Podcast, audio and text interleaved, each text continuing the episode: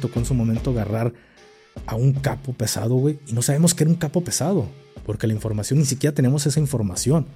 La única información que teníamos era que era una fiesta, pero resultó que era un, un peso pesado, desde cómo subir escaleras, cómo espejar una esquina, cómo espejar una ventana, una puerta, un pasillo en T, una boca calle, todo lo experimentabas a lo largo de esa pista de estrés con tu sombra, güey, todo el tiempo ibas girando. Ya pasé yo esto, giro para que él pase. Era algo chingón, güey, hacer. Es más, güey, esa vez cómo le llevaba a su compañero de enfrente la larga, hasta le dio con el rompeflamas en la cabeza, güey. ¿Y todo por qué? Por hacer algo o meterse a hacer algo que ellos no saben, güey. Pero justamente como tú dices, ese es el problema, que en la policía piensan que con puro marco jurídico la van a librar de los plomazos, güey. Porque ni siquiera saben cómo reaccionar una ¿Qué pasó con los de Guadalajara, los, del grupo los del grupo Aeromóvil? No iban ahí en un, en un y no se les cayó la larga. Sí, se les cayó la larga. En... Oye, casi me descalabra un carnicero que iba saliendo. En el ejército no se te hace algún filtro, güey. Cualquier señor malandro puede entrar y se puede meter a distancia y salir, porque no hay un examen ni de control y confianza que te pongan polígrafo, etcétera, ¿no? Él hace mención que un marino es mejor que, que, un gafe porque se le enseñan o se nos enseña lo mismo. Me causa risa porque pues es, su idiosincrasia que él puede llegar a tener el querer comparar lo que un operador especial de Sedena sabe con un marino, un infante de marina convencional pues no, la realidad es que no, no tenemos el mismo conocimiento. Hey, ¿qué tal banda? ¿Cómo se encuentran? Los saluda su compa, el Gafe 423, aquí trayéndoles un nuevo episodio de su podcast favorito Tras las líneas en compañía de mi carnal, el Plasti. Carnal, ¿cómo te encuentras? Bien, gracias a Dios, Gafe. Eh, para el, día que nos están viendo esta gente, les deseo un excelente domingo, que se le estén pasando de lo mejor en compañía de su familia y que se están viendo este video se lo recomiendo a la hora de la comida, que es cuando está más a gusto uno para ver. No, pues es cuando yo veo los podcasts más, más a gusto y me, siento a ver contenido a la, a la hora de la comida. Hasta mi esposa termina prestando la atención a, a, lo que termino viendo porque pues es como la hora más familiar. ¿Por qué les comento esto, Gafe, de que en los domingos? Porque como se los dijimos en el video del día miércoles, los domingos ya lo estaremos dejando para temas más family friend. Para... Family friendly, güey. sí, continúa, continúa. Yo lo dije en inglés, güey. Entonces, para este tipo de temas que, que no son tan, tan temas explícitos o noticias que a lo mejor pueden ser sensibles para ciertas personas, más ha contado historias, consejos que nos pide la gente. Eh, por ejemplo, en, un video de la semana pasada, del día miércoles, les tocamos un tema que nos han estado pidiendo mucho desde la creación de, este canal, que fue cómo entrar a las fuerzas o cómo entrar a la, seguridad pública, que si no lo han visto se los recomiendo que vayan y, lo vean, les estarán dejando aquí el link, aquí abajito de, ese video. Pero por eso les recomiendo esto, porque los domingos ya van a ser temas más, tú más, más relajados. y tú haciéndole poner Ahí. Es que Miguel ya no trabaja, güey. Miguel ya tiene gente que trabaja para él. Eh, por ejemplo, somos sus servidores que ya trabajamos para el buen Miguel. Pero eso es lo que yo, la recomendación que, que, yo les hago. ¿Por qué? Porque a lo mejor ustedes ya están, este, ahí todos los que nos están viendo ya están acostumbrados de que, pues son temas a lo mejor un poco explícitos que dicen, no, tú no puedes ver esto o, o no, no puedes escuchar estos ya van a ser un poco temas más, más relajados. Así es, carnal. Y fíjate, se presta este primer episodio para hacer algunas, algunas aclaraciones que, que por ahí van, van surgiendo. Primeramente, eh, yo he tenido problemas con algunos otros creadores de contenido casi recién que yo inicié con, con la creación de, de videos aquí en YouTube este, no sé si recordarán por ahí al famoso comandante Oso, que fue una persona disque de fuerzas especiales, pero al final resultó que no era fuerzas especiales y demás. Como la gran polémica, ¿no? Entonces, que semanas pasadas. Es, así es, entonces pues eh, todavía, fíjate, todavía en ese, en ese tiempo yo traía mucho el chip de que, ah, como la típica, ¿no? De, de, un elemento de fuerzas especiales que va saliendo de, de las fuerzas especiales de que trata siempre de delatar al impostor y pues todavía traía mucho ese chip y ahorita la neta me, me, vale madre si alguien se hace pasar por, por un fuerza especial. pues échale ganas, carnal, no nomás es, es parecer, sino también ser. Entonces, y, y al mismo tiempo, yo este, era algo que, que en su momento sabía que al empezar a hablar de un tema tan hermético que hace tres años nadie conocía, es más, no sé ni qué significaba la palabra chunco, que ojo, en el dialecto de los zapotecas, pues ellos saben a la perfección qué era esa palabra, pero mucha gente en ese momento no, ni siquiera sabía el por qué a, ese, ese, apodo a los que llegaban como nuevos a un batallón de fuerzas especiales. Y en aquel entonces nadie lo sabía, güey.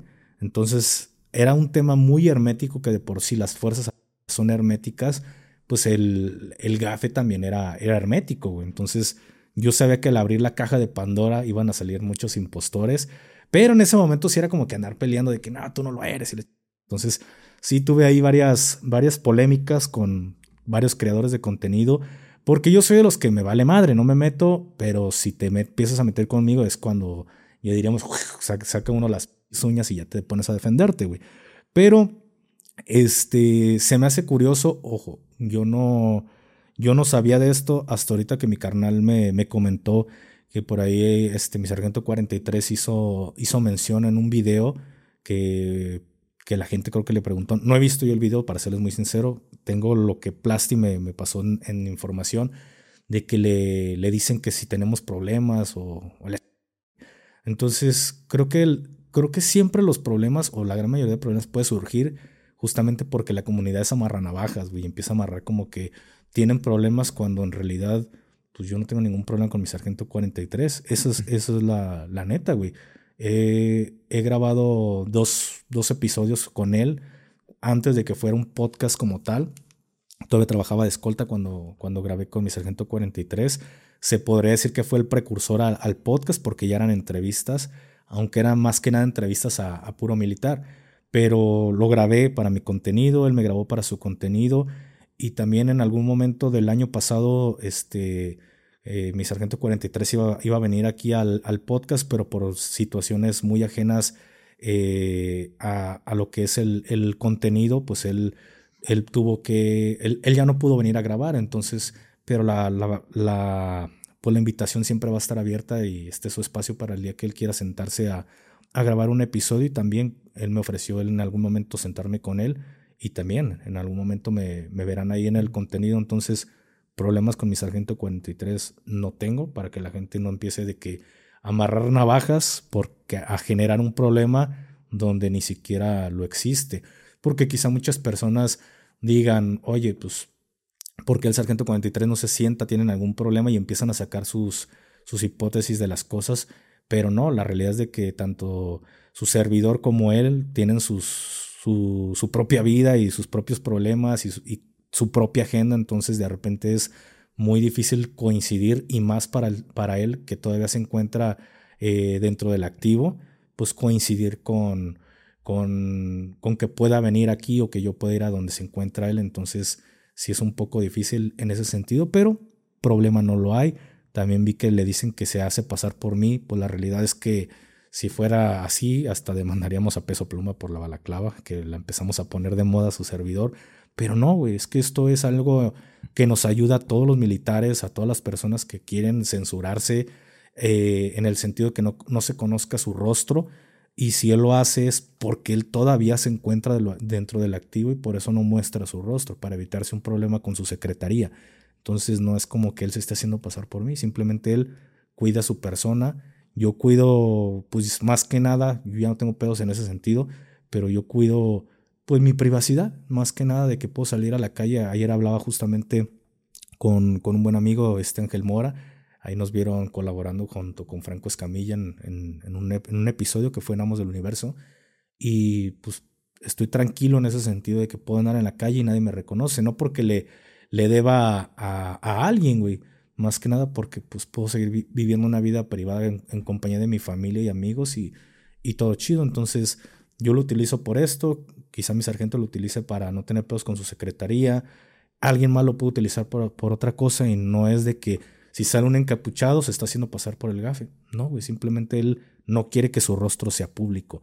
Entonces, eh, pues al final es eso, es un problema que no existe para que la gente no, no saque sus, sus propias conclusiones y empiecen como a querer amarrar navajas donde no lo hay. Quizá lo aprendieron eso de andar amarrando navajas de otros creadores de contenido que nada más estaban este, teniendo conflictos con hasta con una paloma que pasaba, con todo el mundo tenían conflictos, entonces no en este en este sentido no existe un conflicto. Y pues vamos a iniciar, vamos a iniciar con con este esta nueva temática que es contando historias y justamente se presta por creadores de contenido. Hace poco vi un video eh, no recuerdo cómo se llama el creador de contenido, tampoco tengo un problema con él, eh, donde él hace mención que un marino es mejor que, un gafe porque se le enseñan o se nos enseña lo mismo. Me causa risa porque pues es, es su idiosincrasia que él puede llegar a tener el querer comparar lo que un operador especial de Sedena sabe con un marino, un infante de marina convencional. Pues no, la realidad es que no, no tenemos el mismo conocimiento. Eh, él hace mención que porque lo de la brújula y que también se les enseña a ellos, hermano, yo lo de la brújula, los primeros auxilios y todo eso, no lo aprendí directamente en el GAFE, güey, lo aprendí desde siendo un soldado convencional. Pero este, en el GAFE te refuerzan todo este conocimiento y no es porque tienes que saber utilizar una brújula para ser un operador especial, simplemente es que a lo largo, yo les puedo ser muy sincero, a mí me enseñaron a hacer primeros auxilios, me enseñaron un ejemplo lo de la brújula, entre muchas cosas, me enseñaron dentro de mi adiestramiento como fuerza especial a leer la carta y todo ese pedo, pero nunca lo volví a utilizar. Jamás volví a utilizar en, en casi cuatro años. Este, es más, les podría decir que en, en, ocho años y medio nunca he utilizado la brújula. Pero estamos hablando de que en casi, casi cuatro años como convencional nunca utilicé después la brújula. Entonces, como todo conocimiento, si no sigues poniéndolo en práctica, llega un momento en el que terminas olvidando muchas cosas, porque todo el tiempo, constantemente estás aprendiendo nuevas, nueva, información, estás metiendo nueva información a, tu cabecita. Entonces, ¿por qué se nos enseñó eso siendo un fuerza especial? Justamente para no ser, volvemos otra vez este, hacia atrás. Lo he dicho en muchos podcasts que el adiestramiento de un fuerza especial o el básico, el básico de fuerzas especiales, un 60%, 70% de este conocimiento que se te imparte en tu básico es adiestramiento de, de guerrillas. Entonces, no le puedes enseñar a un guerrillero a cómo sacar tu posición o cómo desplazarte de punto A a punto B con un GPS, porque quizá en ese momento ya como guerrillero ya ni siquiera tienes la tecnología o ya no puedes tener este tipo de recursos, porque quizá ya tu país esté en una situación ya muy delicada. Entonces tienes que volver a los tiempos de las cavernas, si lo vemos de esta forma, saber utilizar, inclusive hasta poder iniciar una fogata sin la necesidad de tener un encendedor. Hacerlo desde lo más rústico, desde lo más básico posible, debes de saber dominar a la perfección todo este conocimiento. Y el saber utilizar una brújula no me hace un fuerza especial, simplemente me hace saber utilizar ese conocimiento que cualquier persona en el mundo puede obtener, güey. Un explorador urbano, este, un ingeniero, alguien puede tener este conocimiento y no por tener este conocimiento te hace un fuerza especial. Simplemente tienes los conocimientos básicos para no depender de la tecnología, porque sabemos que podemos hacer inclusive hasta una brújula con una hoja de un árbol y, una aguja, güey. Puedes hacer, saber cuál es tu, eh, tu norte magnético, güey. Entonces, esto no te hace un fuerza especial, simplemente te hace dominar conocimientos básicos que cualquier persona puede llegar a tener. Pero el conocimiento de un fuerza especial o las cosas que podemos llegar a tener los fuerzas especiales, pues es un tema muy complejo en el conocimiento que podemos llegar a tener. Pero aquí el detalle es que la gente, hablando por ejemplo de, este comandante que confunde, confunde las cosas, fíjate, confunde desde lo más básico y llega a tener una falsa creencia de que, ay, es que como yo sé hacer eso, pues tenemos el mismo adiestramiento y sigue con esta mentalidad de que la Marina es mejor. Yo lo he dicho muchas veces, la Marina no es mejor que el ejército. No tiene el mismo nivel de adiestramiento un infante de, marina que un, soldado de infantería convencional. Y no es que yo defienda mi camisa, simplemente lo que es, es y no lo podemos negar. El adiestramiento de un soldado del ejército mexicano está muy por encima de un infante convencional a un infante de marina. ¿Por qué?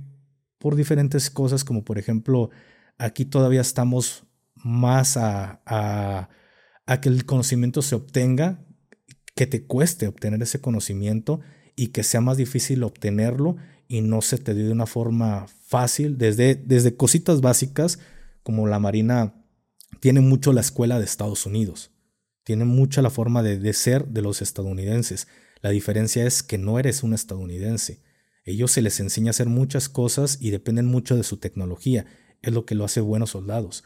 Pero si no tienen la tecnología, no son tan buenos elementos. Dependen mucho de su tecnología. Y la Marina de México está muy encaminada a esta ideología que tiene Estados Unidos. La diferencia es que no tenemos o no contamos con la misma tecnología aquí en México. Entonces, siendo sincero, yo, lo voy, yo voy a serles muy franco, yo preferiría trabajar con un soldado de infantería, es más, con un artillero, güey, con un artillero a trabajar con un infante marina. Y lo digo con mucho respeto, porque para mí, para mí en lo personal, sus fuerzas especiales, sus FES, es lo mejor que tiene la Marina, güey. Hablando de infantería de Marina, deja mucho que desear el poder trabajar con una persona de ese tipo porque ni siquiera tienen un, carácter propio de un elemento que es un, un marino, güey. Entonces, deja mucho que desear porque a veces convivías con ellos y estábamos conviviendo con una generación de cristal ya en la marina, de que no les podías ni siquiera levantar poquito la voz ni regañarlos porque le voy a levantar un parte, mi cabo, porque yo trabajé muchísimas veces con infantes de marina y era de que, ay, le es que ¿por qué me habló así, mi cabo? Este, le voy a levantar un parte, entonces algo que para nosotros era normal, sin llegar al abuso de autoridad, más bien tratando de tener una camaradería con un elemento, con ellos no lo podías tener, güey, porque para ellos era como, uy, me levantó la voz, le voy a levantar un parte. Entonces, ahora a nivel de adiestramiento, siendo sincero, dejaban mucho que desear. Y lo dejaban. No, es, no vamos a poner un ejemplo, una comparación de un francotirador de la Marina a un tirador selecto de la, de, del ejército mexicano, que aquí estamos hablando que los francotiradores que pueden llegar a ser los FES no es el mismo adiestramiento de un mes al que tiene un elemento de, la, de las fuerzas especiales del ejército mexicano, hablando de CASFES y COIFES, que su adiestramiento para ser un tirador selecto es un adiestramiento de seis meses. Te deja, no es lo mismo lo que vas a aprender en un mes a lo que vas a aprender en seis meses.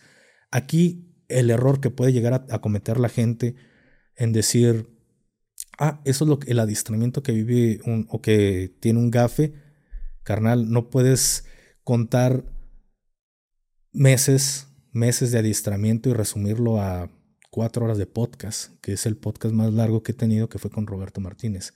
No puedes resumir y meter todo en cuatro horas. Aparte de todo eso, recordemos que en todos los podcasts donde yo he estado, yo no llevo la batuta de, de qué, qué es lo que voy a, a decir. ¿En qué, ¿A qué me refiero con esto? El entrevistador es el que genera las preguntas. Y si él no me aborda un tema en específico, yo tampoco le voy a abordar ese tema, porque él es el que está buscando una, un tema en especial, él lo trae en la cabeza, entonces yo puedo estar hablando como de el, el adiestramiento de un, de un guerrillero y si de repente se brincan cuando yo operaba o cuando yo era policía o algo de este, de, este estilo, pues ya no es mi culpa. Hasta ahí no concluyó mi adiestramiento. Mi adiestramiento sigue y nos podemos meter en cositas a detalle, pero yo no llevo la batuta en la entrevista. Y no porque nada más escuchaste eso, lo digo a las personas que lleguen a pensar eso, no porque tú escuchaste un cinco minutos de plática, quiere decir que fue casi seis meses de adiestramiento de básico. Entonces, no, no confundan e-, ese, ese pedo, porque yo no llevo, mucha gente puede decir, Gafe siempre platica lo mismo. Pues es que yo platico lo que a mí me preguntan. Si a mí no me preguntan una cosa, pues tampoco yo voy a venir a meterla, porque yo no soy el entrevistador, yo soy el entrevistado. Pasa como un ejemplo. Este, te podría decir, ahí te va. El podcast donde yo me he sentado y ha tenido más vistas O sea, que me ha generado, que, ha tenido más impactos la colaboración que yo me he sentado y ha generado un impactos, ha sido la de Jordi Wild. Y la gente puede decir, wow, qué buen entrevistador, sacó muy buenas preguntas. La respuesta sería, Jordi no me preguntó algo que yo no le hubiera sugerido que me preguntara. En ese sentido, Jordi no se la quebró en decir, ¿qué le pregunto? Ni se dio la tarea como, por ejemplo, puede ser Roberto Martínez, que Roberto Martínez estudia a sus invitados antes de tenerlos. En este, en este caso, Jordi simplemente me mandó un correo y me dijo, bro, nos puedes mandar las preguntas que tú, a ti te gustaría que, que abordáramos. Y si se dan cuenta, toqué temas delicados, como la seguridad en, México y cosas de ese estilo, porque sabía que tenía esa facilidad de que podía tener exposición ya no solo en México, sino de una forma internacional. Yo dirigí la entrevista como yo quería hacia donde yo quería encaminar, que la gente supiera la realidad de nuestro país. Y es, ha sido el podcast donde yo me he sentado que más impactos ha tenido, que hasta la fecha es su episodio más visto y tiene 10 millones de vistas, güey. Pero no fue porque él sacó muy buenas preguntas, simplemente leyó lo que yo le había preguntado. Oye, pregúntame de los Zetas. Ah, oye, ¿qué, son los Zetas? Y la ching... No me preguntó algo que yo no le haya sugerido a Jordi en el caso de Roberto Martínez. Fue esa entrevista, me gustó mucho porque fue natural, no fue algo ya planeado de qué te pregunto. No, Roberto, desde que yo me senté, Roberto me dijo, carnal, este es un tema, y de hecho lo, lo dice también en el podcast, güey. Me lo dijo previo y me lo dijo durante el podcast. Este es un tema del que yo no conozco. Vamos a hacer la dinámica de maestro-alumno. Tú me vas a enseñar, tú me vas a guiar cómo es este pedo yo quiero aprender y saber qué es este, este pedo. Entonces, por eso fue muy natural, porque todas las preguntas que Roberto me hacía era porque en el momento se le generaba esa duda, a ver, quiero saber qué es este pedo, te pregunto. Pero fue natural esa, esa entrevista, no fue como, ¿qué te pregunto? ¿O qué, qué te puedo preguntar? Tú sugiéreme. Entonces, en este caso con la de Roberto, pues no, no se abordaron muchos temas porque él, él llevó la entrevista como él la quiso llevar. Pero algo que sí me ha preguntado mucho la gente y tiene esta duda, si la intervención, lo que nosotros le llamamos intervención, lo que mucha gente lo conoce como redadas por películas documentales de Estados Unidos que le llaman redadas, si nosotros al momento de llevar a cabo una intervención a un domicilio, este conocimiento que adquirimos únicamente lo sacamos de, del, del curso básico de fuerzas especiales. Y la respuesta es no, el curso básico de Fuerzas Especiales está enfocado más que nada a enseñarte cómo ser un guerrero. Eso es en lo que sí se meten a detalle en cómo enseñarte a ser un guerrero. Porque no hay un adiestramiento, no hay un curso dentro, del, dentro de eh, las fuerzas especiales. No hay un curso que sea curso de guerreros. No, no lo tenemos, güey. Para eso tenemos el básico, que es el que se enfoca a enseñarte el arte de, la guerrilla, güey. El arte de la guerra irregular. Entonces, por eso va muy enfocado a que perfecciones todo, güey. Absolutamente todo, desde lo teórico hasta lo práctico, cómo ser un guerrillero. A los CASFES se les enseña mucho el cómo ser un contraguerrero.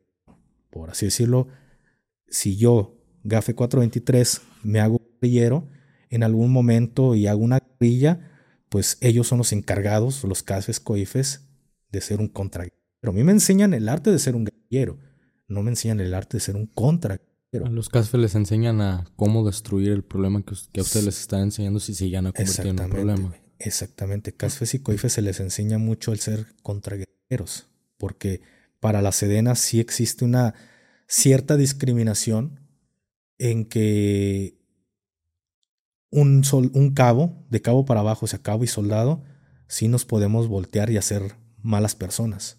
Podemos hacer un mal a nuestro país.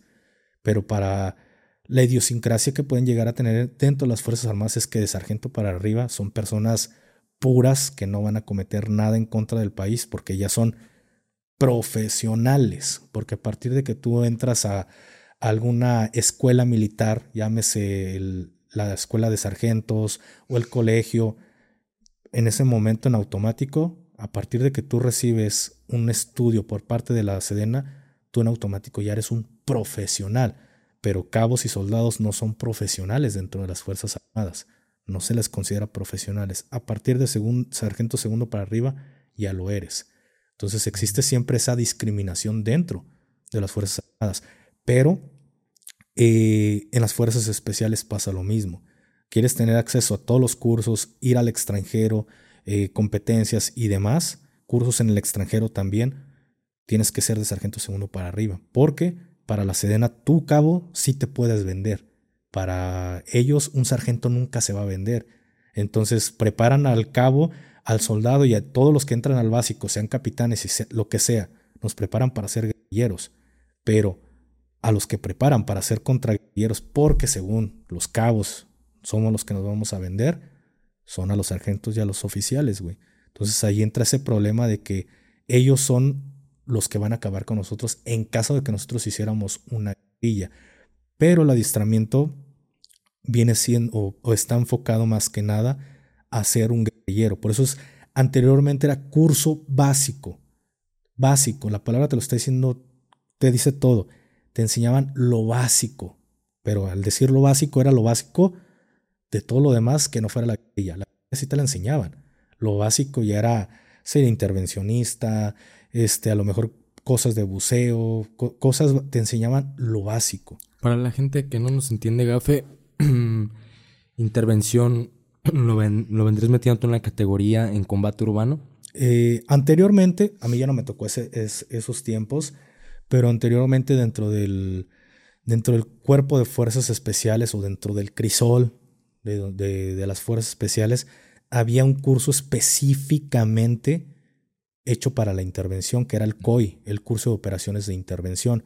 El COI pasó a desaparecer, pero se integró dentro de lo que era el, el curso de, combate urbano, güey. Porque también, y, como que me trago porque el curso de combate urbano también cambió su, se cambió su denominación. Anteriormente era el COU, curso de operaciones urbanas. Después pasa a cambiar el nombre de COU a el curso de combate urbano, el CCU. Y dentro del CCU es más amplio el adiestramiento del CCU porque se te mete la intervención y se te mete el combate urbano, que son cosas muy diferentes, güey. Son dos cosas que van encaminadas a lo mismo, o sea, al mismo objetivo, quizá llegar a despejar o intervenir un domicilio.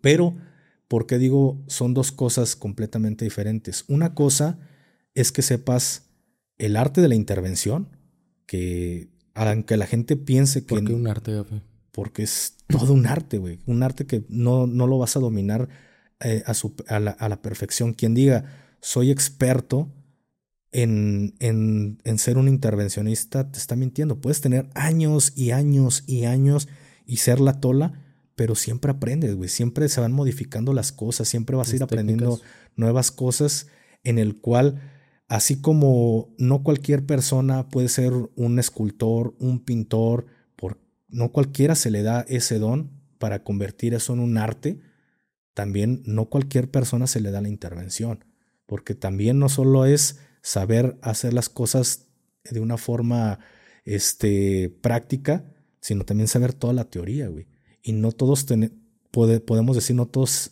tienen o tenemos ciertos sentidos desarrollados para alguna cosa u otra, güey. Hay cosas, por ejemplo, mi esposa me lo, me lo dice muy seguido, eres muy observador. Porque a veces estamos viendo una película, ah, mira, como esto. Detallitos, güey. Detallitos muy, muy tontos que a veces yo le termino diciendo, mira esto. Ah, yo no me di cuenta, eres muy observador. O vamos en la calle y alguna cosa y, ah, no me di cuenta, eres muy observador es que era mi trabajo. Mi trabajo era observar, observar mi entorno, porque algo que, que no cuadrara dentro del ambiente que, en el que me encontraba, cualquier detallito podía ser un, se podía disparar en un factor riesgo, güey. Entonces teníamos que estar muy atento a hasta el más mínimo detalle, porque hasta el más mínimo detalle te puede costar la vida dentro de, de un trabajo como el que nosotros realizábamos, en el que no existe un margen de error, porque ese pequeño margen de error le puede costar la vida a una persona, ya sea a ti o a alguno de tus compañeros. Entonces, no todos aprenden a hacer eso, güey.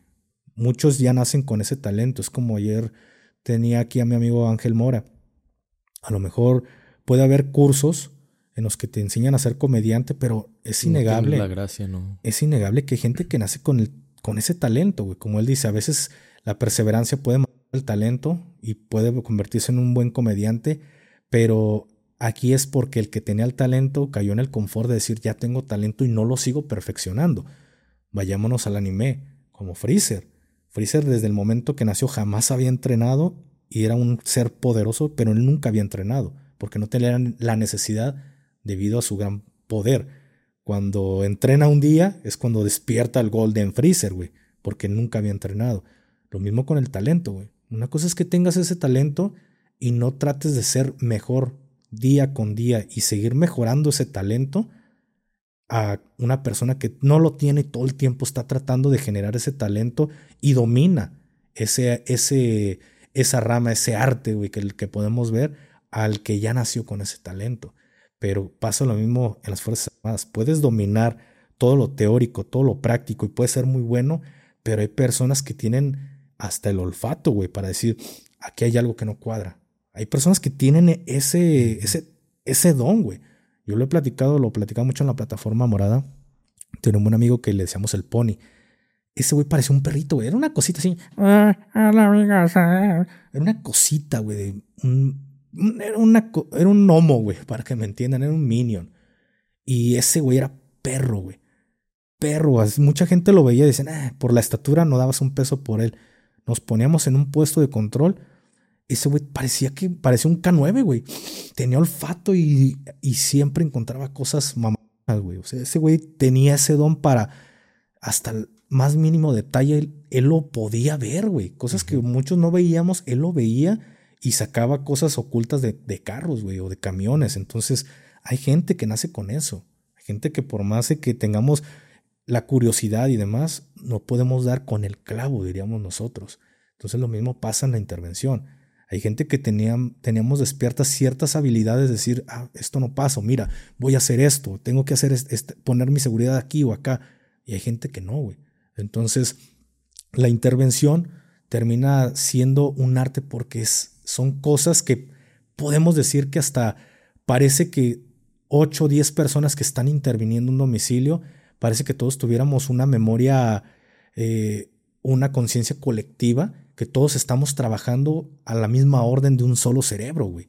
O sea, todos parece que es ese solo cerebro que está, o esa mente que está arriba de nosotros, nos está girando instrucciones al mismo tiempo a todos, güey, porque todos estamos trabajando a la par. Uno camina por aquí, otro se mueve por acá, uno va subiendo las escaleras, todo lleva una coordinación como si fueran unas chicas que están bailando en el ballet o cosas así que dices, güey, qué coordinación para hacer eso.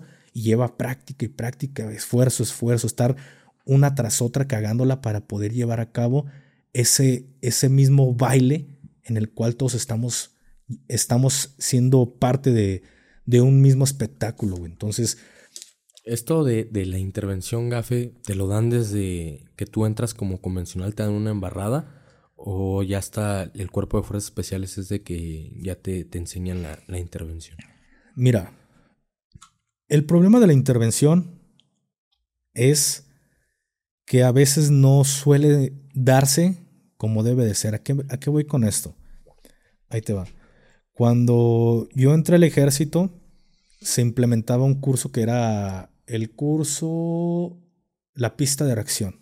Se llamaba la pista de reacción, tipo 1 que era la que en un inicio nos le impartían los elementos de fuerzas especiales.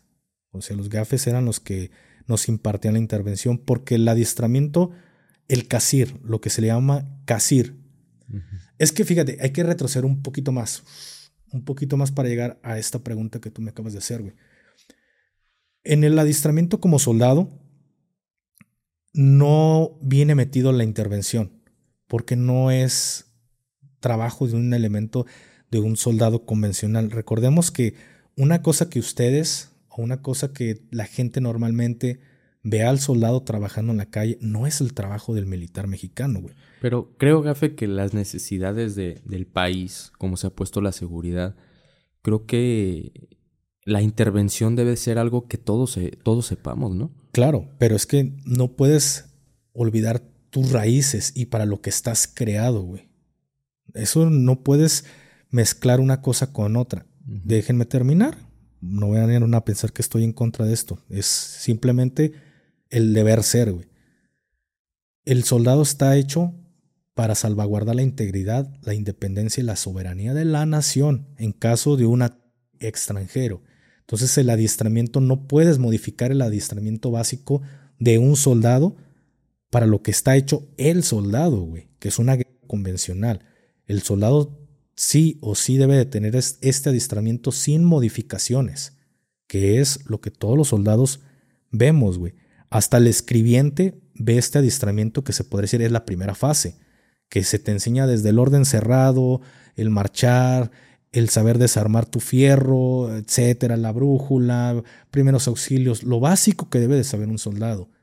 Porque haz de cuenta que es un caso, un caso gigante en el cual se mezcla toda la gente del ejército, toda la gente que pertenece a esta institución, se mezcla desde escribientes, afanadores, doctores, de todo, infantes, todo se mezcla en la primera fase, que es el adiestramiento como soldado, que es lo básico que todos los soldados deberían de saber hacer, que es este, desde, lo, desde lo más básico.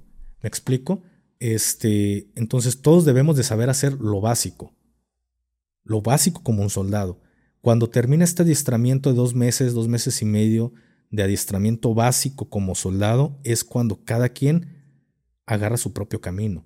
Un ejemplo, los que son escribientes, los que son afanadores, doctores, todos se van a sus diferentes instituciones, güey, o perdón, a sus diferentes lugares de donde ellos pertenecen. El que es escribiente a lo mejor se va a ir a la zona, este, el doctor se va a ir a algún hospital y hasta ahí. Puede que ese, ese, ese comandante jamás vuelva a agarrar un, un fierro, o no digo jamás, pero a lo mejor cada año va a su tiro anual y se acabó esa persona no lo vas a ver en, una unidad echando plomo y demás. No, güey. Hasta ahí se acabó su adiestramiento de esa persona. Quien te diga que no, que soy bélico y que no es cierto, güey, eres un escribiente, güey. O no es cierto, güey, tú eres este un doctor, güey, lo que sea. Hasta ahí acaba su adiestramiento. Güeyes nada más saben lo básico. Pero para el soldado, que es de hablando, o llámese infantería, caballería, artillería, etcétera, etcétera, para el que es de arma, por ejemplo, si en el CAR, que es en el, en el Centro de Adiestramiento Regional, hay diferentes este, tipo de armas, caballería, infantería, etcétera, pues cada quien se va a ir a su diferente lugar. Al menos en mi CAR habíamos infantes y blindados. Los infantes se van a su segunda fase, que es enseñarlos a ser un soldado de infantería. A él ya se le enseña a ser un infante. Al que es blindado se le enseña lo del zapato al zapatero. Él le van a enseñar cómo trabajar en un vehículo blindado, etcétera, etcétera, etcétera. ¿Me explico? A él ya se le enseña lo que es parte de su segunda fase. Eh, anteriormente se les mandaba al CAB, el centro de, el centro de adiestramiento básico de, de blindaje, o el CAB. Entonces, en esta segunda fase ya se te enseña lo que es de tu trabajo. Que en mi hora de ser infante a mí se me enseñaba el, el cómo combatir con la táctica de infantería. Y dentro de todo esto se te enseñaba a utilizar pues las colectivas, porque si tú llegabas, bien podías cubrir un número de, apoyo. Entonces se te enseñaba a utilizar el mortero, el MK, ametralladora, etcétera, cómo combatir como, como escuadra, como sección, como compañía de pequeñas unidades. Una vez que se terminaba tu adiestramiento, ya se te regresaba tu batallón, después de tu segunda fase, que ya sabías ser un infante, no un soldado, un infante, específicamente infantería. El que era blindado se le enseñaba a ser blindado, el que era caballería se le enseñaba a ser caballería, etc. Después de eso, ya venía lo que tú justamente dices. La situación del país ha hecho de que se modifique la forma de operar del ejército mexicano. Cosas que anteriormente quien llevaba a cabo, como intervenciones y cosas de este estilo, pues lo llevaba a cabo el gafe, güey. Pero ya ahora el, soldado mexicano podía intervenir en un domicilio de cualquier cosa, güey.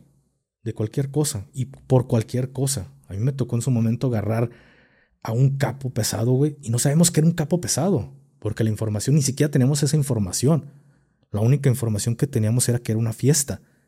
Pero resultó que era un, un peso pesado, güey. ¿Y quiénes lo terminaron agarrando? Infantes. La infantería terminó siendo esa chamba. Entonces, te tenían que preparar para saber entrar a un domicilio. Fue por eso que se llevó a cabo la famosa pista de reacción. En esta pista de reacción se te enseñaba desde el combate urbano y se te enseñaba la intervención. Combate urbano. El combate urbano es cómo combatir en un poblado o en una ciudad. Cómo despejar una esquina. Si tú llegas a una esquina, cómo dar esa seguridad para que todo el, equipo, que en aquel momento los llamábamos estaca, pero así como muchas palabras como hoy en día dicen los puro corrido bélico, la palabra está mal empleada. Y se ha hecho tan de ellos esa palabra, se la han apropiado que parece que la palabra del bélico proviene de la maña. Cuando investiguen qué es la palabra bélico. Una palabra que para nosotros era normal dentro de las fuerzas más de ah, andas bien belicote. Ahora ya hasta en los correos se utiliza, Entonces, así hay, hay palabras que la misma maña se ha apropiado como lo de la estaca, nosotros lo llamamos coloquialmente un grupo de cinco, seis o siete güeyes que íbamos a realizar una acción a la estaca. Pero fue tan, tan común que la, la maña la empezó a adoptar, porque la maña contrataba militares, empezó a adoptar esa palabra de la estaca, yo ando bien bélico, porque todos los términos que la gente puede llegar a escuchar, qué bélico, qué tumbados y que... Eh, muchos de esos términos son términos que utilizábamos propiamente dentro del ejército mexicano. Pero como la maña empezó a adoptar o a contratar gente que eran militares y marinos, los empezaron a contratar, pues todas estas palabras o toda esta jerga castrense se volvió parte también de la maña y empezaron a utilizar ciertas palabras, entre ellas estaca. Entonces llegó un momento que se prohibió, incluso para nosotros miembros de las Fuerzas para nosotros miembros que empezamos a, a utilizar esta palabra dentro de nuestra jerga, se nos prohibió decirle estaca porque la maña ya para todo decía estaca. Entonces tuvimos que cambiarlo y decir, ah, pues el chorizo, porque parecíamos como bolitas de chorizo, güey, formados, güey. Y se terminó una palabra más, algo que nosotros lo sentíamos chido. Entonces, tú puedes llegar, volviendo al combate urbano, llegar a la esquina de una calle y cómo saber tomar la, esa esquina, porque no más es llegar y pararte, sino todo pensémoslo en una situación que hay agresión, que ya hay personas para que la gente que nos entienda, Gafe, y sepa dar un poco de idea, vendría siendo como lo que hacen los soldados en la película de la caída del Conegro. Eso es un combate urbano. Eso. Eso es. Esa es la, la esencia del combate urbano. Y se dan cuenta, vean la película, en cada esquina no es como que lleguen y andan ahí por la alameda y como si nada y llegan a la esquina, no, güey. Hasta desde cómo posicionarte y cómo despejar la esquina y sale despejado, sale cruzando y cómo para que crucen todos los compañeros. Todo eso es el combate urbano, desde cómo despejar una esquina, cómo despejar una puerta, una ventana, una azotea, una boca calle, una calle en T, güey, una calle en L. Todo eso se te enseña, güey. Todas esas cosas se te enseñan dentro del combate urbano. Pero todo va enfocado también a cómo intervenir un domicilio. Porque para llegar a intervenir un domicilio, tienes que pasar por todo eso. Porque no siempre vas a llegar en un avión no siempre vas a llegar en un vehículo, también puedes llegar a pie tierra y tienes que saber cómo combatir urbanamente en caso de que te, hay una agresión ahí, tienes que saber cómo moverte en ese espacio, cómo vas a bailar en ese lugar, cómo vas a hacer ese espectáculo ahí para llegar a la escena final, para llegar al tercer acto, güey, que es cómo vas a intervenir ese domicilio, cómo vas a abrir la puerta, ¿Cómo? Porque son cosas hasta detallitos que la gente piensa que es abrir una puerta y ya. No, es, todo eso sí te lo entiendo, Gafe. Pero tú lo entiendes. Tú lo entiendes, pero el podcast va para las personas que tienen esa duda. No, por, eso es lo, que te digo, porque yo me acuerdo que tú siempre me decías que eso que nos acabas de comentar en el principio, que es, es un arte. Eh, cuando yo estaba en seguridad pública, que estaba de escolta, traté de lo mucho o poco que me enseñaste, hacer un efecto multiplicador con mis más cercanos. Entonces nos tocó hacer en muchas ocasiones intervención y salía bien porque todos sabíamos hacer el mismo trabajo. Pero, por ejemplo, ahora en el, en el Airsoft, que nos toca a veces hacer intervención, eh, en juegos pasados fue conmigo Barrón, él también perteneció a las Fuerzas Armadas. Y te sientes, luego, luego sientes esa diferencia de alguien que sabe hacer intervención, que sabe despejar, que sabe hacer todo esto. Porque te das cuenta cuando lo estás haciendo con gente que no sabe lo que termina pasando. Si fuera una agresión real, habría una masacre al puro entrar, gafe. Y tú, tú te das cuenta, como una persona que sabes, de lo más básico sabes nada, güey. En la intervención. De lo más básico de la intervención sabes nada. Y te das cuenta cuando entras con una persona como Barrón, que él sabe lo más básico, porque él sabe más intervención que tú, y él sabe lo más básico de la intervención, y tú te sientes cómodo. Es un juego y te sientes cómodo porque se entienden en un, en un lenguaje no verbal, se están entendiendo lo que quieren hacer. Ahora imagínate si a estas personas, en este caso eres tú y Barrón, les enseñaras la intervención completa, güey, es, otro pedo. De verdad, yo puedo jugar contigo Airsoft, puedo jugar con Barrón, puedo jugar con mi compadre y aún así siento que hay algo que falta. ¿Por qué? Porque es una persona, es como jugar fútbol. Sí puedes jugar fútbol con tus compas ahí en el llano, pero juega, con, juega, fútbol con el equipo del Barcelona o con el equipo del Real Madrid, te vas a dar cuenta que es un estilo de juego completamente diferente.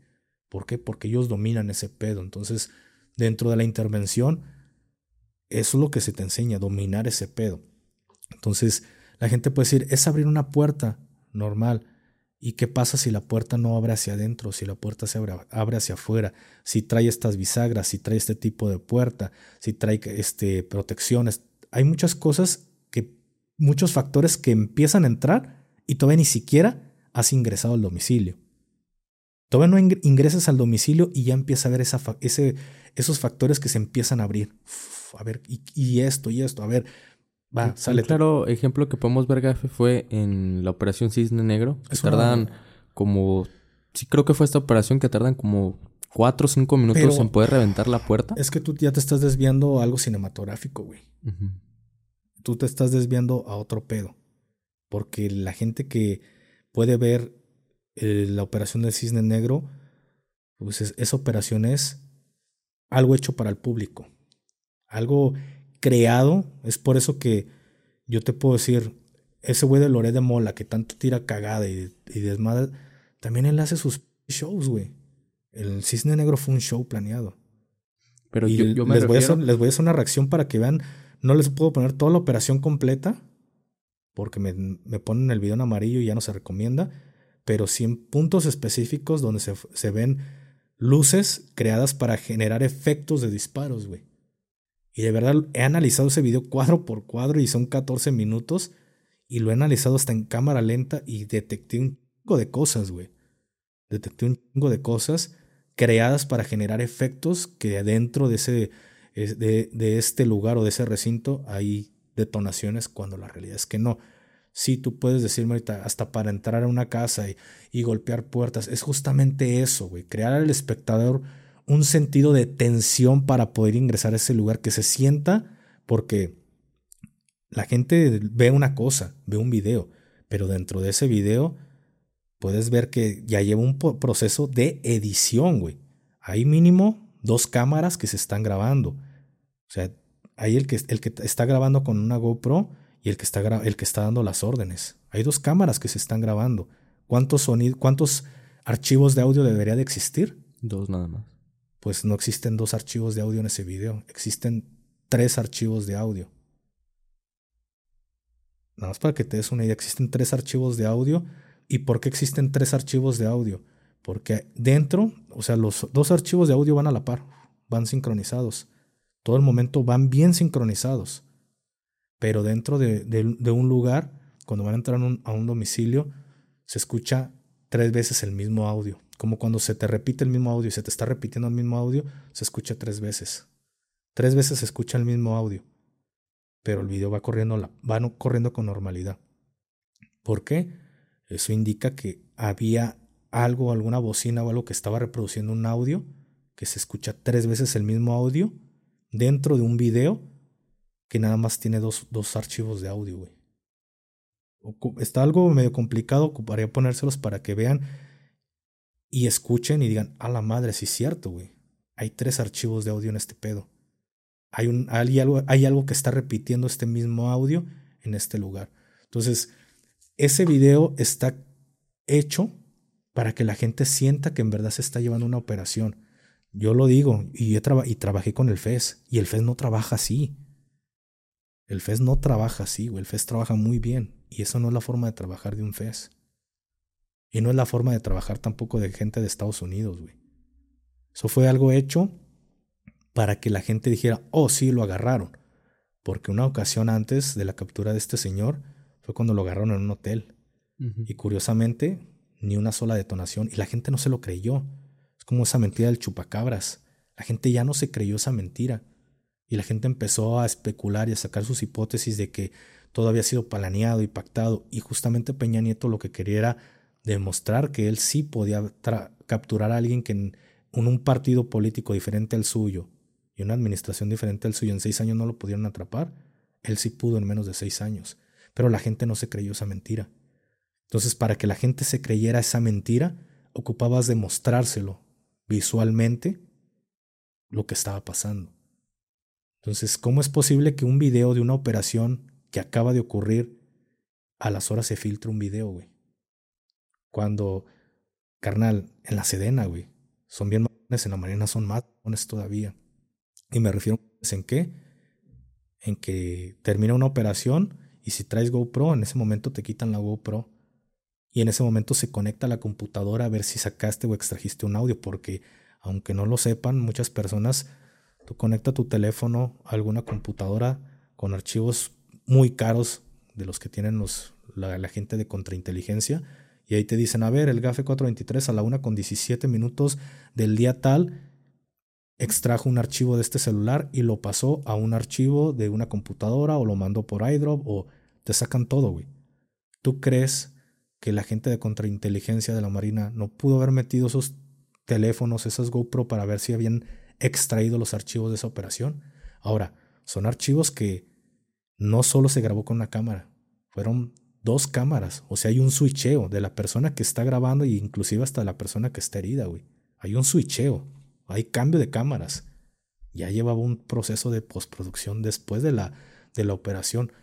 Se filtró con toda la intención. No fue de que, ah, se filtró, no. Se hizo especialmente para que se filtrara y para que la gente se creyera esa mentira. Pero dentro del video, analizándolo cuadro por cuadro y poniéndote unos audífonos buenos, te das cuenta cuántos archivos de audio hay ¿Cuántos efectos de luces no hay? Entonces, esto fue para la gente. Entonces, la operación Cisne Negro no la contemos, güey.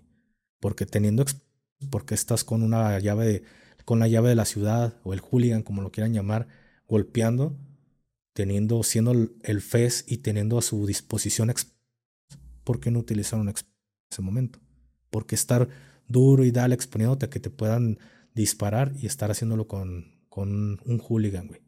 Sí, fue una de las mejores detenciones que puede hacer la Policía Federal. Entonces, cambiando o, volviendo al tema, hay muchas cosas que implican o que se empiezan a, meter dentro, del, dentro de la intervención, güey.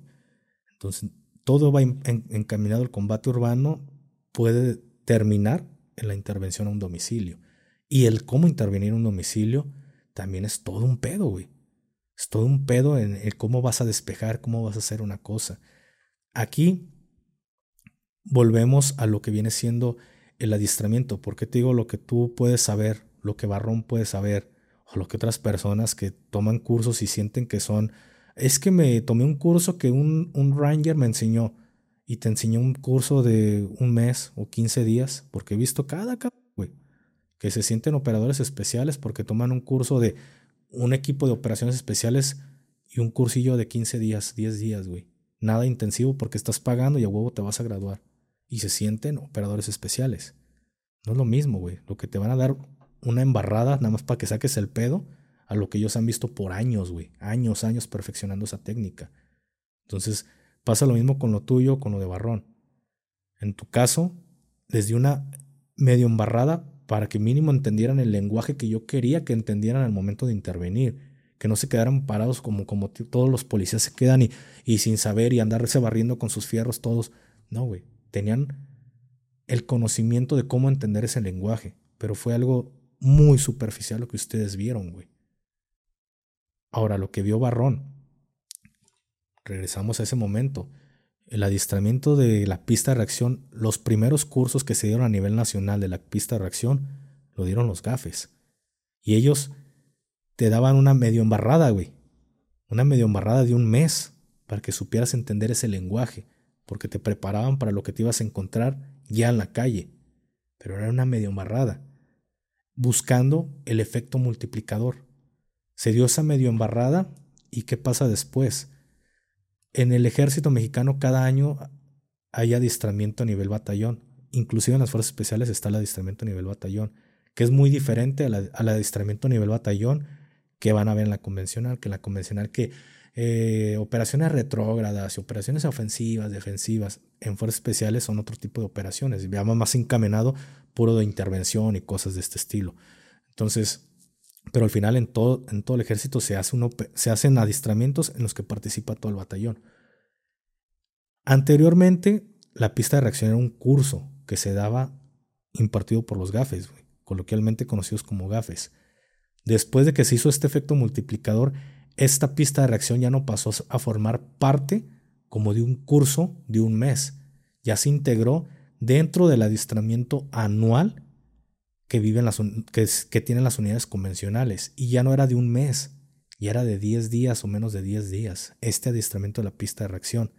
Si con un mes los gafes te dan una embarrada, ¿qué esperas con 10 días? Una medio embarrada. Y el problema es que ya no te lo enseñaban los maestros de la intervención en ese sentido, ya te lo enseñaban los sargentos, comandantes de pelotón. Cosa que los sargentos una persona que aprende algo a medias o ni a medias, después se vuelve instructor de algo que aprendiste a medias, ¿qué esperas recibir de adiestramiento? Nada. Que te está enseñando de acuerdo a su idiosincrasia que él tiene, a lo que él cree, lo que él le quedó duda, te lo está enseñando a su estilo. Entonces por eso se da esta medio embarrada como la que te digo de Barrón, de lo más básico, lo más básico es lo que se obtiene. Entonces, dentro del curso básico de fuerzas especiales, después de que haces todo lo de la guerrilla, se te enseña lo básico de la intervención, para que puedas entender ahora el lenguaje. Todo lo que tú sabías, lo que se te enseñó de intervención, eso ya no cuenta. Ahora es para que puedas entender el lenguaje de un operador especial, que lo entiendas, no que lo domines, que lo puedas entender. Por si en algún momento tienes que entrar a una operación o vas a hacer alguna operación y todavía no tienes el adiestramiento del combate urbano y el curso de intervención, pero mínimo les entiendes lo que ellos, lo que tus compañeros están haciendo. Entonces, en eso consiste parte después de la guerrilla, se te enseña mucho el tema de la intervención y es algo básico, güey. Cosas que cuando yo era convencional, güey, no se me enseñaron. Ahora cuando entré a las fuerzas especiales, ya se me enseñó y se nos enseñó a hacer ese baile dentro, esa coordinación, ese ballet dentro de un domicilio. Y ahí decía, no mames, güey. Y ahí nuestro compa el chino te lo puede decir. Él te lo puede decir en la intervención cómo se le enseñaron a él. Hasta él dice, no mames, güey. Era algo chido de que todo se coordinaba. Parecía algo, un espectáculo que ya se había planeado desde un principio, güey. Entonces, eso pasa dentro, de dentro del adiestramiento básico, güey. Se te enseña desde el combate urbano, se te enseña hasta el despeje, güey. Y tenemos una pista especial para eso que se le conocía como la pista del estrés, que se te ponían todos esos obstáculos en los que te puedes encontrar en, un, en una ciudad, en un pueblo, hasta entrar a un domicilio, güey. Y en eso culminaba esa pista del estrés. Desde cómo subir escaleras, cómo espejar una esquina, cómo espejar una ventana, una puerta, un pasillo en T, una boca calle, todo lo experimentabas a lo largo de esa pista de estrés con tu sombra, güey. Todo el tiempo ibas girando. Ya pasé yo esto, giro para que él pase. Era algo chingón, güey, hacerlo. Y todo terminaba en la intervención a ese domicilio. Para ti, Gafe, que tú digas, para mí, estos son los mejores eh, especialistas en la intervención. ¿Quiénes son, Gafe, a, nivel fuerzas especiales? Del mundo, el Delta. ¿El Delta para ti más todavía que, que el Bope? Es que el Bope está más enfocado a favelas, güey. Es que más, fíjate, güey, hiciste una buena pregunta. el BOPE no está tan metido a la intervención a un domicilio. El BOPE está más enfocado a un combate urbano, a un combate en un, en un pueblo, en una ciudad. Eso está enfocado al adiestramiento del BOPE, a combatir dentro de las favelas, cómo llegar, cómo llegar a esa esquina, cómo pasar ese carro, cómo eso es a lo que está muy empapado el BOPE, güey, al combate urbano, porque ellos trabajan mucho en favelas, no es como que sean intervencionistas, güey. Pero si hablamos del Delta, es como si me pregunta la especialidad del Delta. La, especialidad de los Delta es el asalto a, a aeronaves, güey. Ellos son especialistas en cómo tomar, en cómo intervenir un avión tomado por personas de ya sabemos qué. Ellos están muy especializados en eso, pero también muy especializados en la intervención. Entonces, aquí en México podríamos decir que las fuerzas especiales de México están muy, muy, muy especializadas en la intervención a domicilios.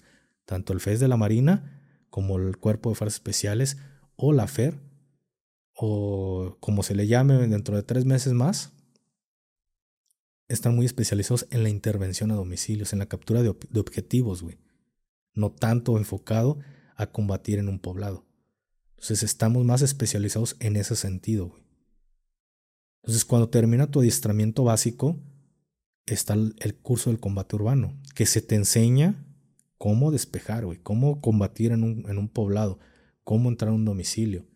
Y este adiestramiento es muy fuerte, güey. Son dos meses y medio, dos meses, dos meses y medio que vas a obtener este, este conocimiento y te puedo decir que después de este adiestramiento, aún así dices, soy un estoy aprendiendo.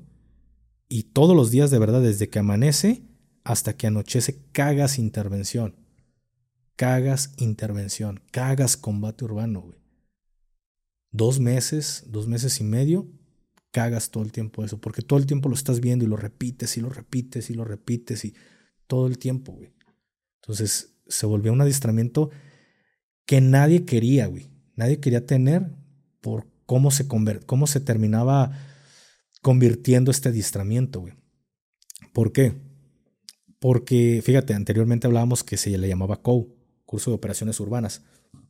Coloquialmente y de cariño la gente en el cuerpo de fuerzas especiales se le llamaba el chuncou. Le agregaban en la palabra chunco, porque saben que el chunco como, como vive su vida. Entonces en el, se le anexaba el chunco porque parecía que volvías al adiestramiento del básico, en, el, en cuestión del trato. Porque tú puedes ir a operaciones ribereñas, operaciones en montaña, puedes ir a otro curso, buceo, lo que quieras. Y nosotros le llamábamos, son cursos más técnicos, son más de compas, son más cursos donde no hay tanta agresividad, donde el curso se va a encargar de sacarte la, la caca. El mismo curso se encarga de eso. Pero en el COU, o ya después en el CCU, mm, ahí era trato, como si fueras un basiquín, un, un elemento del básico porque el, trato era, era un curso de combate. Porque nosotros decíamos los cursos técnicos, los cursos de combate. Ese era un curso de combate, güey. En el que cualquier error pagabas, güey.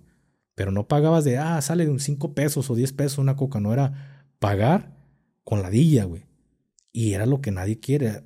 Así sean, seamos burros para tragar gas, gas no A nadie nos gusta, güey, de hasta un cierto punto estar tragando gas.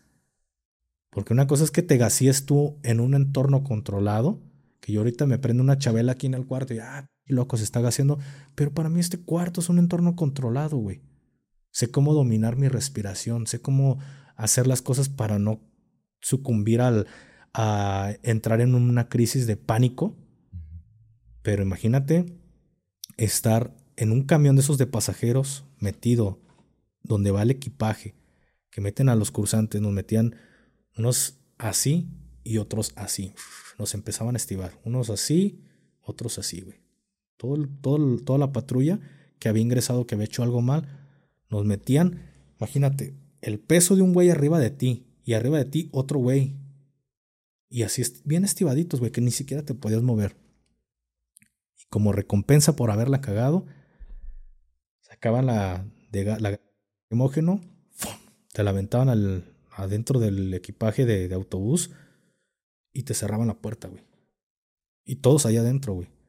Imagínate el hecho de que tú estés en un entorno controlado, como aquí, que puedes moverte libremente, respirar a un güey que lo tienes arriba y que te están aventando una gran, que su duración es de dos minutos y medio completo desde que sale, desde que le quita la chaveta y sale todo el humo y en lo que se va dos minutos y medio en, una, en un cuarto. Ahora imagínate en un lugar que está reducido, que está cerrado y con un de güeyes arriba que se están muriendo o sientes que te pero no te y están moviéndose y, ya no puedes controlar la respiración y empiezas a tragar gas. Es algo traumante. Es algo muy traumante el, el hacer eso, güey. El que te pongan en esa situación. Y eso es todos los días, güey. Eso era todos los días. Por el más mínimo error, todos los días. Por dos meses. Platicaba con el chino. Y es algo que digo, madre, güey, ¿qué está pasando con el cuerpo de fuerzas especiales? Chino me platicó que él no conoce la gran, güey. O sea, no conoce qué es sentir una gran de gas en un cuarto donde están todos encerrados sin máscaras, güey. Él no, lo él no conoce esa sensación. No es su culpa, yo se lo dije, no, porque él salió agüitado por lo que vivió en el curso, porque sus instructores les decían lo que se vivía. Y yo le platicaba lo que se vivía. Y él esperaba vivir eso. Y terminó, por así decirlo, en un paseo del, por el jardín de niños, güey. Salió decepcionado y dije, bueno, es tu culpa. Porque a pesar de que, como él me dijo, instructores te tiran caca, y hasta uno de sus compas le dijo, eh, güey, qué pedo, tienen de caca el gafe. Y hasta él le dijo, güey, de todo lo que nos dijo el gafe, ¿qué ha pasado, qué va a pasar, ¿En qué nos ha mentido? Todo ha pasado, güey. No, pues sí. ¿O qué te he dicho que se alucinó el gafe y que te dijo algo que no? Lo relajado todo nos pasó. Lo que ya no nos pasó, los mismos instructores nos dicen que lo hacían antes, que ahorita ya no lo hacen porque ya les meten mujeres ahí. Y que porque ningún instructor quiere pedos. Pero al menos nos dicen lo mismo que él nos decía. Fíjate, yo la, la una la probé en la tercera semana de mi curso. Y todos encerrados, güey, mojados. Nos quitaron playeras y nos, aventaron baldes de agua para que nos ardieran las ingles y nos ardieran las axilas. Imagínate, en el curso combate urbano llevaba una muela picada, güey. ¿Sabes? El ardor, el dolor que era llevar una, tener una muela picada, tener una carie era, quería agarrarme con un palo y tronarme la dentadura para sacarme esa, esa muela, güey. Porque te ardía, güey. Entonces era algo muy... Imagínate, él en, en todo su básico no probó una gran... Lo que les hacían era de que le sacaban la galleta y las dos granas que tenían para todo el curso, de, para todo, o sea, toda la antigüedad, nada más les dieron dos granas para toda toda la antigüedad, de dos meses y medio, pues las, las hicieron rendir. Cosa que a mí en el básico nos daban a lo, a lo cerdo, güey. Ahora cuando hice el básico, el combate urbano, era lo cerdo, ganar de gas era lo cerdo, güey. Porque el curso estaba eh, pensado para eso, güey. Entonces los instructores se daban grasa con las granadas. Y nos decían, sale, van a entrar a este domicilio, sale, equipo 1, sale, fórmense equipo 1, y ahí va, el equipo 1, formarse. Sale, van a entrar a este domicilio. Y aquí están todas las siluetas. A ver, pásenle, pásenle, jóvenes. Sale, ahí les van 10 cartuchos a ti, ahí te van 10 cartuchos a ti, ta, ta, ta, ta, ta, todos de 10 cartuchos.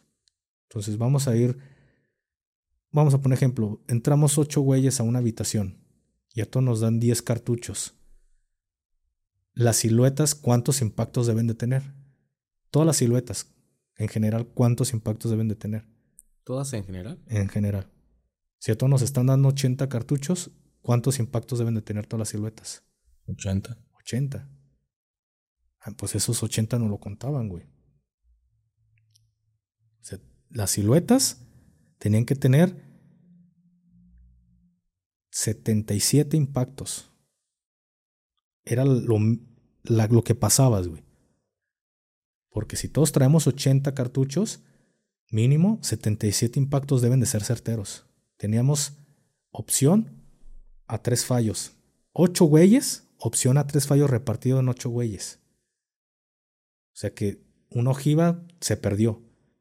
Todas las siluetas contadas deberían de tener 77 impactos como mínimo o los 80. Y a eso, tú veías la silueta completa. El instructor llegaba y nos pintaba un círculo en la silueta. Todos los quiero ahí. Así le pegaras en la cabeza, le pegaras en el pecho. No, todos tenían que ser en el puro círculo concéntrico que él, él te dibujaba. Y tú llegabas y ¡pum! Un disparo en la cabeza. No. El impacto no está ahí. Sale. Cinco impactos donde no deben de ser. Dos ojivas que no aparecen. Al camión. Imagínate, güey. Te, te hacía que te exigieras como no tienes una idea, güey. ¿Por qué? porque era mucho el nivel de exigencia que se te pedía. Y la gente puede decir, pues no, güey, estás a cinco metros de esa persona, ¿cómo es que fallas? En la intervención no se apunta. Ese es el verdadero problema, que en la intervención no apuntas. Porque para pegar en un lugar, en un lugar preciso, justamente, ocupas hacer un tiro de precisión, alinear tus órganos de puntería para poder hacer ese disparo. En la intervención son tiros de referencia. No estás haciendo un tiro de precisión. Inclusive debes de tener ambos ojos abiertos. No vas apuntando. Porque la gente piensa que cuando vas interviniendo vas, vas apuntando con tu ojito, güey. No. En una intervención no apuntas. Solo refieres a dónde vas a disparar. Y llevas ambos ojos abiertos. Tus, tus ojos jamás van viendo los, órganos de puntería. Así traigas una mira, por eso dicen las miras, las miras en la intervención como la holográfica, etcétera, son lo mejor, porque al menos uno de los ojos tratas de llevarlo un poco más alineado a tener que alinear tus órganos o tus granos de mira. Pero no vas apuntando. Vas refiriendo. Únicamente son tiros de referencia, tiros de reacción. Entonces, no, hacía de que todavía no la ponían más difícil y los disparos tenían que entrar ahí. Sale equipo 1, la cagó, ya sabe, al camión. A ver, sale, equipo 2, sale, ustedes la liberaron. Sale, equipo 3, al camión. Y ya que había pasado esa prueba, todos al camión, todos los dos equipos o las dos patrullitas ahí bien estivaditos, sale, como hermanitos a comer. que a ver, en los disparos con la mini y tienen que desbaratar esa, esa silueta, que se caiga completamente. Que hasta el, pedazo ese de madera se quebra la ch... Todo, güey, todo nos, nos, exigían un ch... los instructores, güey. Pero pues por eso era que sacaban buenos elementos. Por eso sacaban buenos elementos. Por el nivel de exigencia. Porque eran dos meses de pulirte o dos meses y medio de pulirte hasta cómo abrir una puerta, güey. Cagabas cómo abrir una puerta. Cagabas el cómo despejar una ventana, cómo subir una escalera, cómo bajarla, cómo entrar a un cuarto.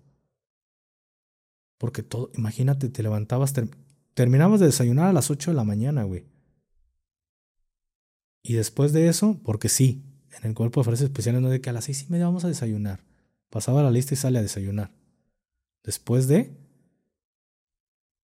el, siguiente rato relax que tenías era para ir a comer, seguías viendo intervención, se llegaba la hora de deporte, hacer deporte, terminabas otra vez intervención, hasta las 9 de la noche que terminaban las actividades de intervención. Y cuando eran operaciones nocturnas, pues hasta que termináramos, güey, 2, 3 de la mañana. Entonces, esa es la diferencia, güey.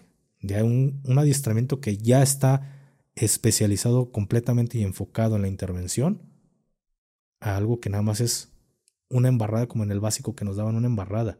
Y aún así con esa embarrada te comías un chico de güeyes. Pero creo, Gafe, que sí es necesario que aunque sea una embarrada, pero también las policías en México lo sepamos hacer.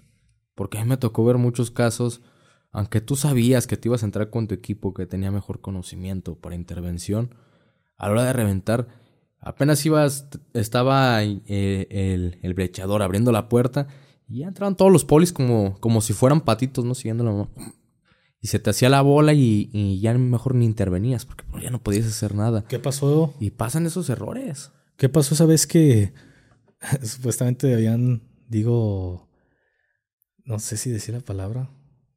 Eh, vamos a decir, güey. Privado de la libertad. Privado de la libertad. Pip. Ahora sí, privado de, ya saben qué, de esos dos policías que andaban en las motos, güey. Digo supuestamente porque podían abrir la puerta y se podían salir. Pero como la señora los encerró, de ahí se agarraron para decir, no nos, nos tienen aquí encerrados. Cuando llegamos a despejar, ¿cuántos equipos? Bueno, no equipos, güey. Estaba policía de Tlajomulco, estaba policía del Salto, policía de Guadalajara. el Estado. Y el Estado, y nadie entraba porque les daba miedo. Llegamos nosotros, sale gafe, ármate la, el, el equipo de intervención.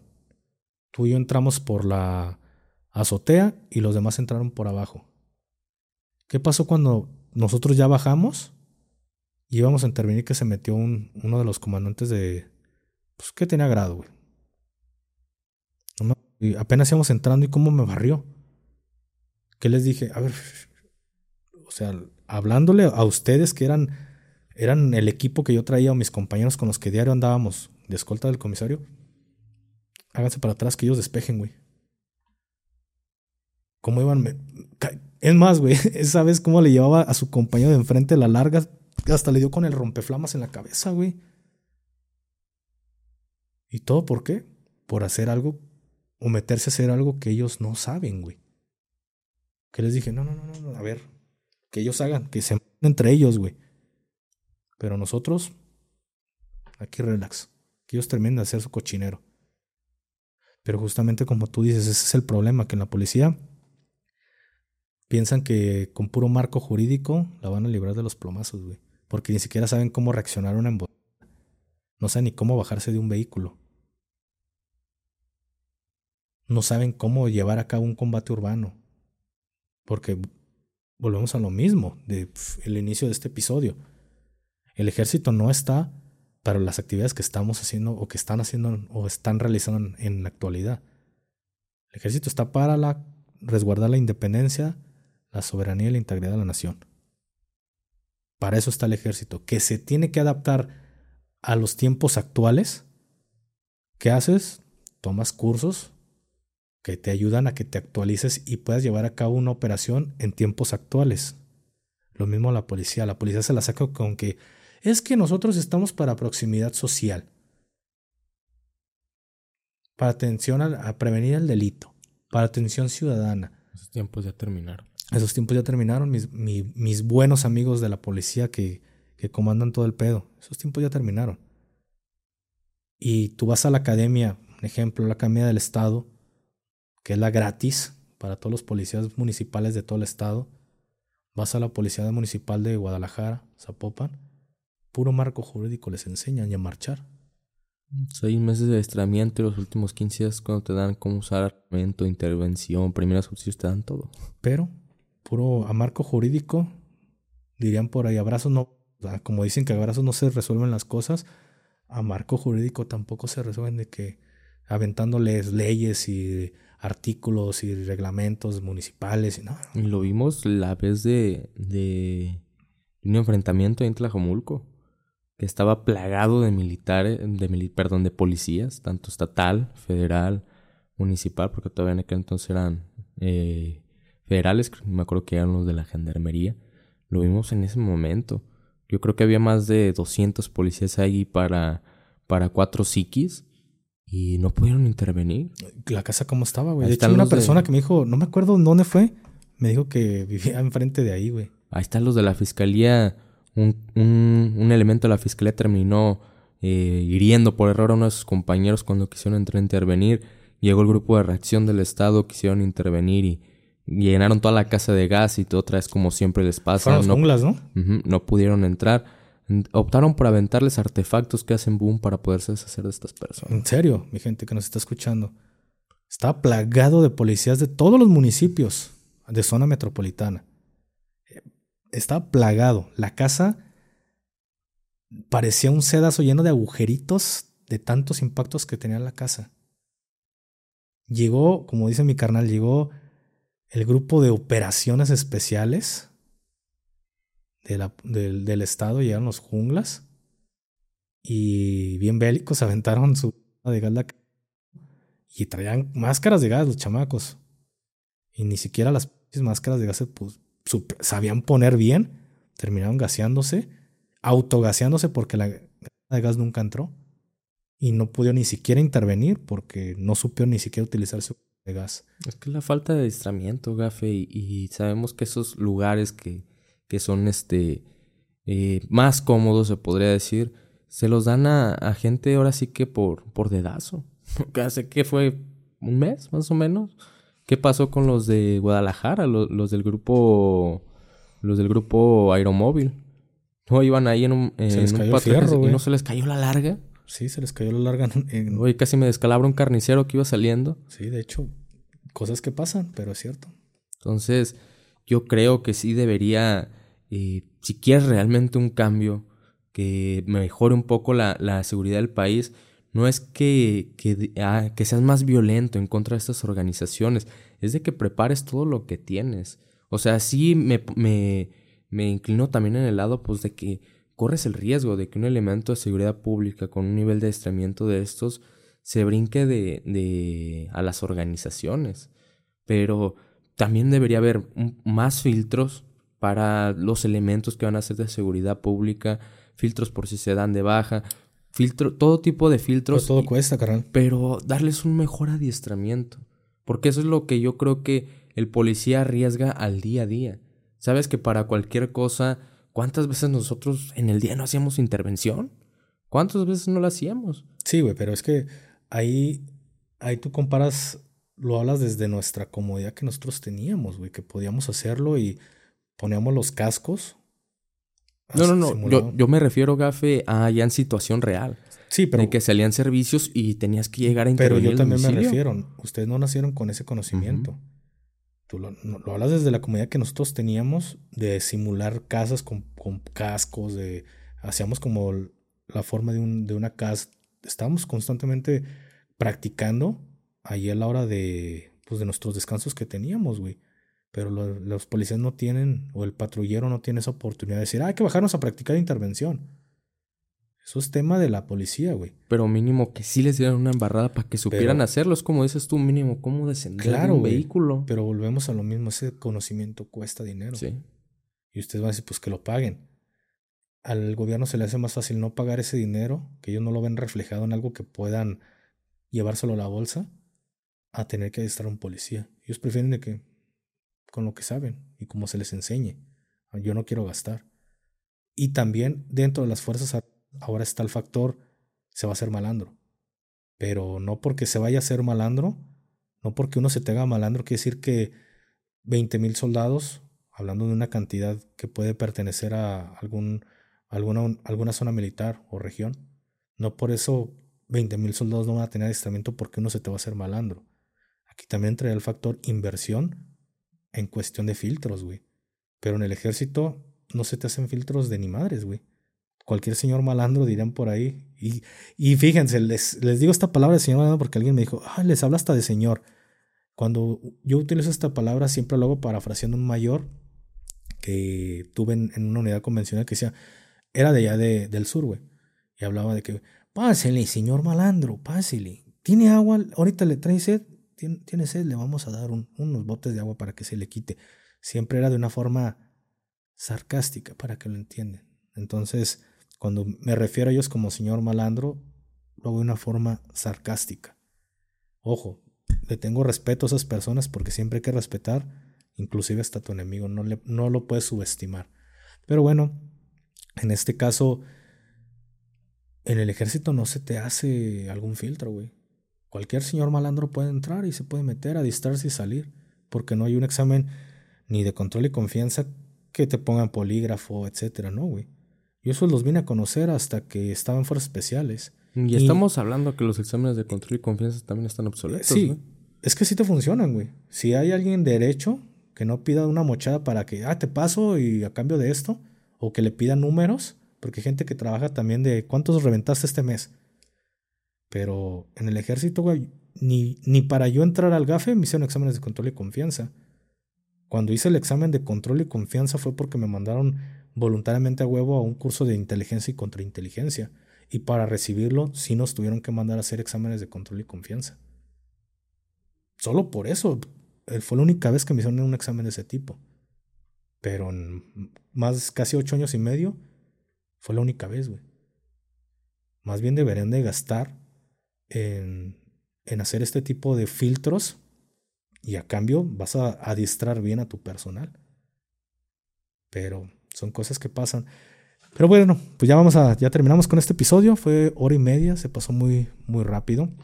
Pensé que iban como media hora, 40 minutos. Ya, hora y media, güey.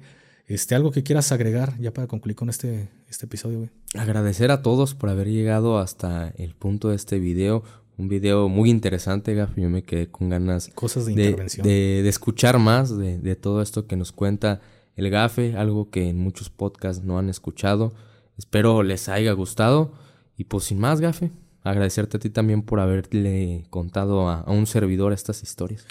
Pues muchas gracias a todos por haber estado atentos de, este episodio. Muchas gracias a ti, carnal, por haberle caído. Sabemos que parte de tu tiempo de descanso lo, lo, metes aquí a, este, a este proyecto que tenemos en, YouTube y en las diferentes plataformas, tanto eh, de, de video como también de, de escucha. Y gracias a todos ustedes por haber llegado hasta este punto, por haber estado escuchando atentos a este tipo de historias. Ya saben, si les gusta esta nueva dinámica de estar hablando cosas, anécdotas, historias de este tipo, dejen su comentario y pongan, échamelos todos, no se crean, no va a faltar, ¿no? Pongan más de estas historias o algo que, que veamos qué tanta aceptación tuvo este tipo de contenido. Si quieren que sigamos nada más con lo de las noticias, aquí lo vamos a ver reflejado. Y pues nada, se despide de usted su compa, el GAFE 423 y su compa Hasta la próxima. Bye.